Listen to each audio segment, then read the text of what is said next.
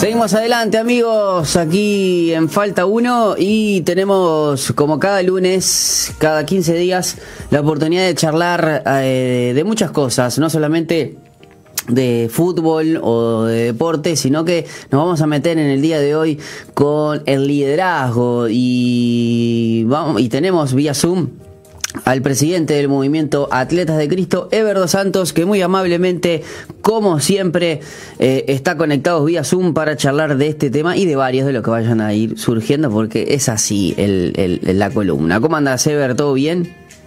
Hola, Pipo, ¿cómo estás? Saluda a Colacho también, un gusto estar contigo y con, toda la gente.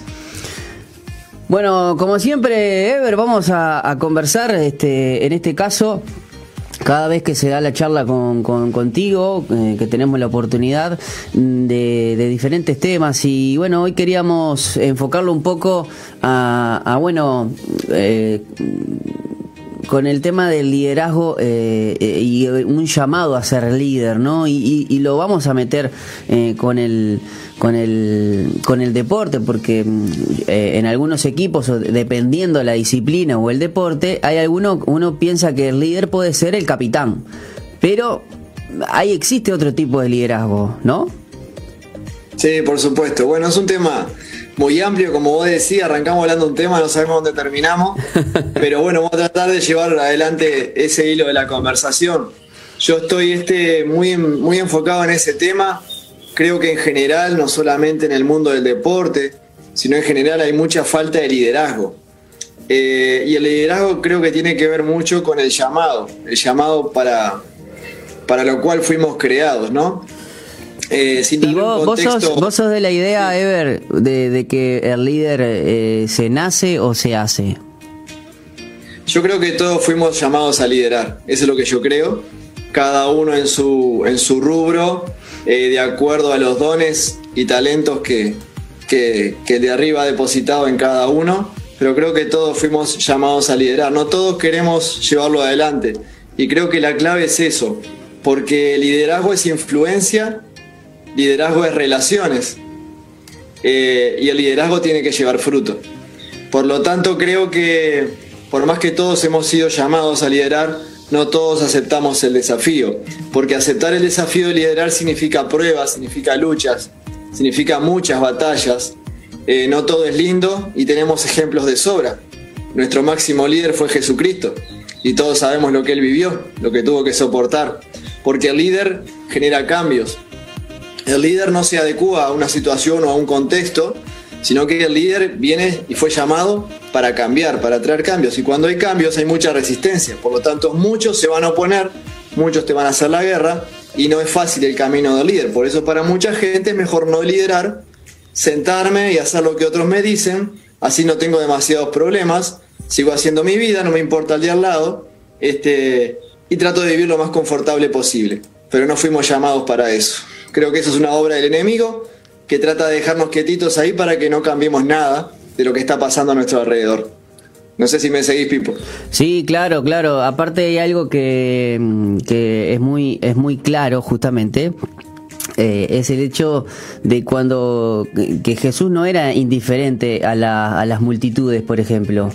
Él, él, sabía que tenía gente que lo seguía eh, y, de ahí eligió discípulos, ¿no? Pero él sabía que no todos iban a seguirlo y no todos iban a después llevar este, a cabo su, su, su misión, ¿no? Exactamente. Eh, yo estoy leyendo, no sé, hay gente que le gusta leer. Espero que haya gente todavía en este mundo que le guste leer. Sí, yo creo que cada Vez hay menos. Cada vez hay menos. Espero que gente que está escuchándonos le guste leer. Eh, a mí me gusta, siempre estoy leyendo algún libro. Hay un libro que lo recomiendo que se llama Si quieres caminar sobre las aguas, tienes que salir de la barca, de John Orberg, este, que nos lleva a, esa, eh, a ese momento en que Pedro caminó sobre las aguas, ¿no? Este, y toda una enseñanza que hay alrededor de esa historia. Y una de las cosas que, él nombra es una frase que dice que una fe completa es utilizar los dones y talentos con los que fuimos dotados para servir al mundo con excelencia y a través de ese servicio amar y honrar a Dios. O sea, creo que todos tenemos un llamado y todos tenemos dones y talentos, por lo menos uno. ¿Se acuerdan la parábola de los, de los talentos? Por lo menos uno. El tema es qué hacemos con ese talento. ¿Lo desarrollamos, lo ponemos en práctica o lo enterramos? Y, y yo creo que si nosotros podemos identificar nuestra vocación, que tiene mucho que ver con el llamado, eh, el llamado ya le damos un contexto más espiritual, porque el que llama es Dios. Vocación creo que se trata de lo que de, nuestro diseño, ¿verdad? Cómo fuimos diseñados, cuáles son nuestros gustos, nuestros anhelos, nuestros sueños. Eso tiene que ver mucho con la vocación. Y lo principal, yo el otro día leía una estadística que no se hizo aquí en Uruguay, creo que se hizo en Estados Unidos, pero quizás puede tener algo de relación con el Uruguay, eh, que solamente 7 de cada 100 personas eh, viven de lo que soñaron. Solo 7 de cada 100 viven de lo que soñaron. Y yo me considero un privilegiado, Pipo, porque vivo de lo que me gusta, de lo que creo que tengo dones y talentos, entonces puedo llevar fruto, porque el día a día se me hace muy ameno, muy disfrutable, no quiere decir que no encuentre oposición, como decíamos recién. Cuando vos te metes dentro de un, de un plan, un desafío que tenés por delante, vas a encontrar oposición, o sea, lucha vas a tener. Pero yo me levanto cada día sabiendo que estoy haciendo aquello para lo cual fui llamado. Eso no hay ningún dinero que lo pueda pagar, porque no se trata de cuánto ganás, sino se trata del día a día de hacerlo con gusto. Entonces uno identifica su llamado, lo desarrolla. ¿Cómo desarrollamos nuestro llamado? Bueno, yo fui, tengo talento para la música, entonces entreno, ¿verdad? Practico. Yo tengo el don de jugar al fútbol, bueno, entreno todos los días y cada vez más. Y cada vez más el entrenamiento hace la diferencia, la parte atlética. O sea, yo tengo un talento, pero lo desarrollo. Y después lo pongo en práctica y lo utilizo con humildad, que es algo tan importante, ese fue el principal ejemplo que nos dio Jesús, con humildad y con gozo, con alegría. Porque el que nos ve a nosotros llevando adelante, poniendo en práctica nuestras capacidades, pero haciéndolo con humildad, sin hacer alarde de lo que somos o hacemos, y con alegría, eso marca la diferencia en este mundo. No es la cantidad de cosas que hagas, sino cómo lo haces. Y la diferencia es que a vos te vean feliz, contento, alegre de lo que estás haciendo y hacerlo con humildad. Y eso también habla de liderazgo, porque el liderazgo tiene seguidores. El líder tiene seguidores, porque si no, no está llevando fruto. Y el líder lleva fruto. Y todos fuimos llamados para dar fruto. Pero eh, también he escuchado ahí una frase que dice que, que elijamos un trabajo que nos apasione y no tendríamos que trabajar ningún día de, nuestras vidas. O sea que hay una, hay una, hay una parte, eh, y en este caso mm, vos me estabas hablando de 7 eh, de cada 100, ¿no? Eh, y si nos lo ponemos a comparación, a veces se, se dice que, que de la gran cantidad de niños que practican baby fútbol, no llegan ni el 5% a, a, quizás aunque sea debutar en primera división, ¿no? Como a veces uno también eh, liderar en esas partes formativas eh, necesita tener una visión y muy importante porque vienen algunos niños vienen con, un peso desde, desde sus casas que todo comienza con simplemente quiero jugar a la pelota a, que se va a convertir, se, viene convirtiendo en, voy a, a, a, salvar a mi familia. Algunos lo tienen clarísimos, ¿no? Pero hay otros niños que, que, que el sistema lo, los va triturando, ¿no? No son los, yo creo que los principal confundidos no son los niños, son los padres. Bueno, los padres están bastante equivocados y quieren eh, sacar adelante su bienestar, su futuro a través de su hijo. Y eso tengo que ser claro, no, no, tengo pelo en la lengua para decirlo porque lo he visto toda mi vida. Toda la vida estuve en el fútbol, en el mundo del deporte competitivo. Y creo que no, quizá no pasa solo en el fútbol, pero lo que más se ve, por supuesto, es en el fútbol. Este, porque los líderes también son padres. Deberían ser padres, deberían ser padres que guían dirigen a sus hijos de acuerdo a lo que a ellos les gusta, no lo que a vos te gustaría que él sea. O no hacer, no decir a tus hijos que tenés que hacer esto o aquello porque ahí te pagan más plata. O porque vas a ser más famoso, porque vas a salir en, la televisión. Creo que eh, ese es el, el, líder, es el que guía a tus hijos en lo que a ellos se les dio como dones, talentos para potenciarlos y que ellos vivan y sean felices con lo que hacen. Esa es la clave en el fútbol y en toda la vida, ¿verdad? Y hoy vemos, yo veo siempre termino hablando de fútbol, pero la, gente me va a entender, soy entrenador, fui, fui futbolista. Y hoy veo gente trabajando en el fútbol que lo hace solamente por el dinero. Llámese entrenadores, llámese árbitros, llámese dirigentes, presidentes de clubes. A mí jamás se me ocurriría, Pipo, ponerme a liderar en un estudio contable o en un estudio de abogados. No fui capacitado para eso. Pero lo podría hacer, ¿por qué? Porque gano buen dinero. Y porque me claro, si esa, si esa es tu motivación, eh, va a llegar un momento también donde, claro, yo creo que también eh, vos podrías capacitarte o querer hacer, también podríamos decir, bueno, abogado se nace, no se nace. Llega un momento de que si no te nace, eh, hay, hay, un momento en, en, la, en cada una de las profesiones que eh, la disciplina gana por encima del talento y a veces ahí es el cuellito de, botella, ¿no? Algunas veces, bueno, el talento te puede servir, te puede servir, pero ¿cuántos te puede pasar a vos o vos lo puedes ver, ¿no? ¿Cuántos buenos talentos por no tener disciplina quedaron en jóvenes promesas? ¿Y cuántos, cuántas personas o cuántos jugadores has visto que han sido disciplinados?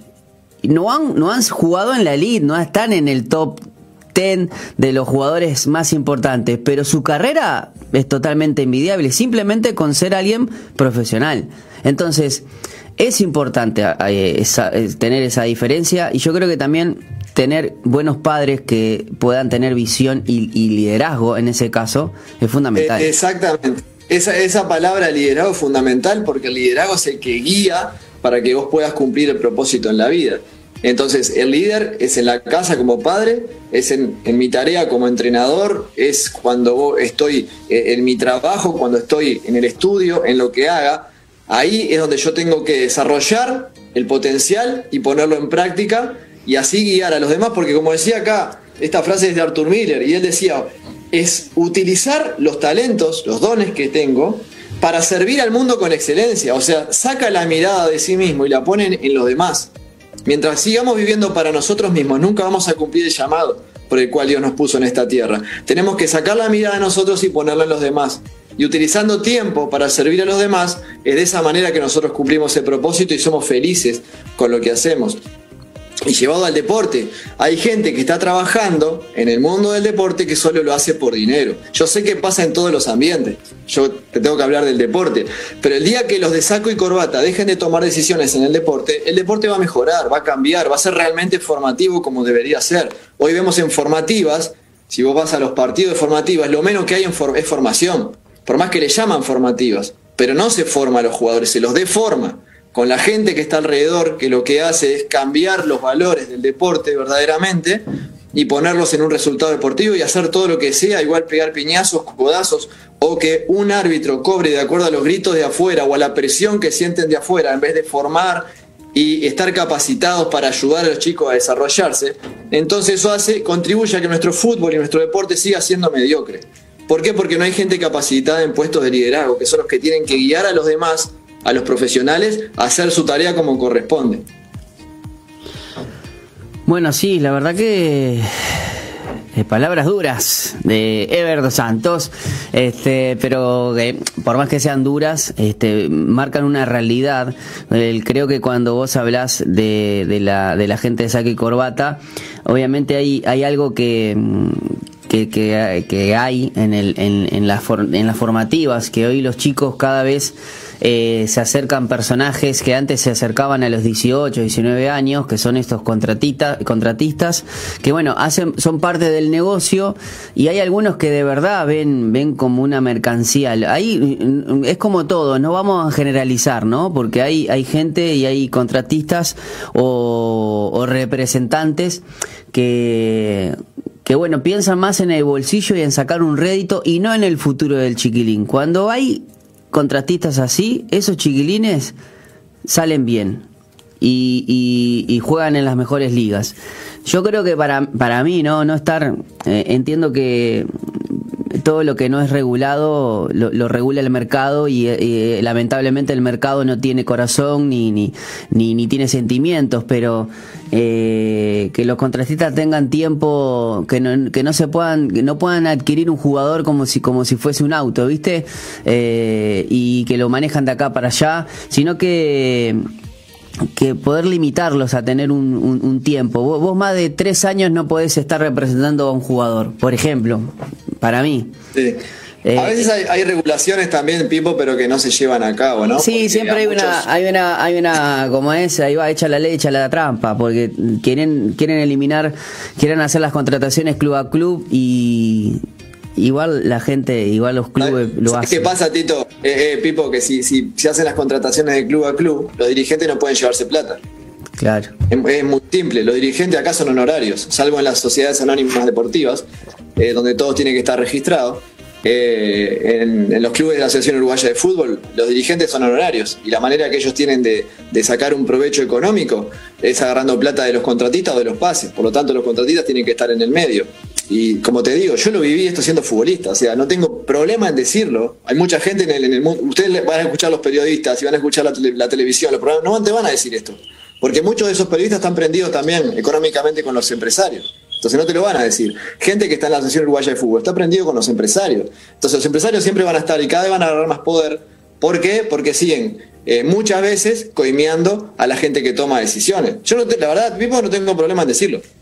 Porque es la verdad. Hay mucha gente que, que no la dice porque tiene miedo a represalias. Yo a esta altura, este, tranquilo, tranquilo, dijo el camello, ¿no? Pero lo más importante es que Dios ha estado conmigo en todo momento. Cuando tuve que decir las cosas, las dije, Pipo, y me, eh, y me tuve que atener las consecuencias.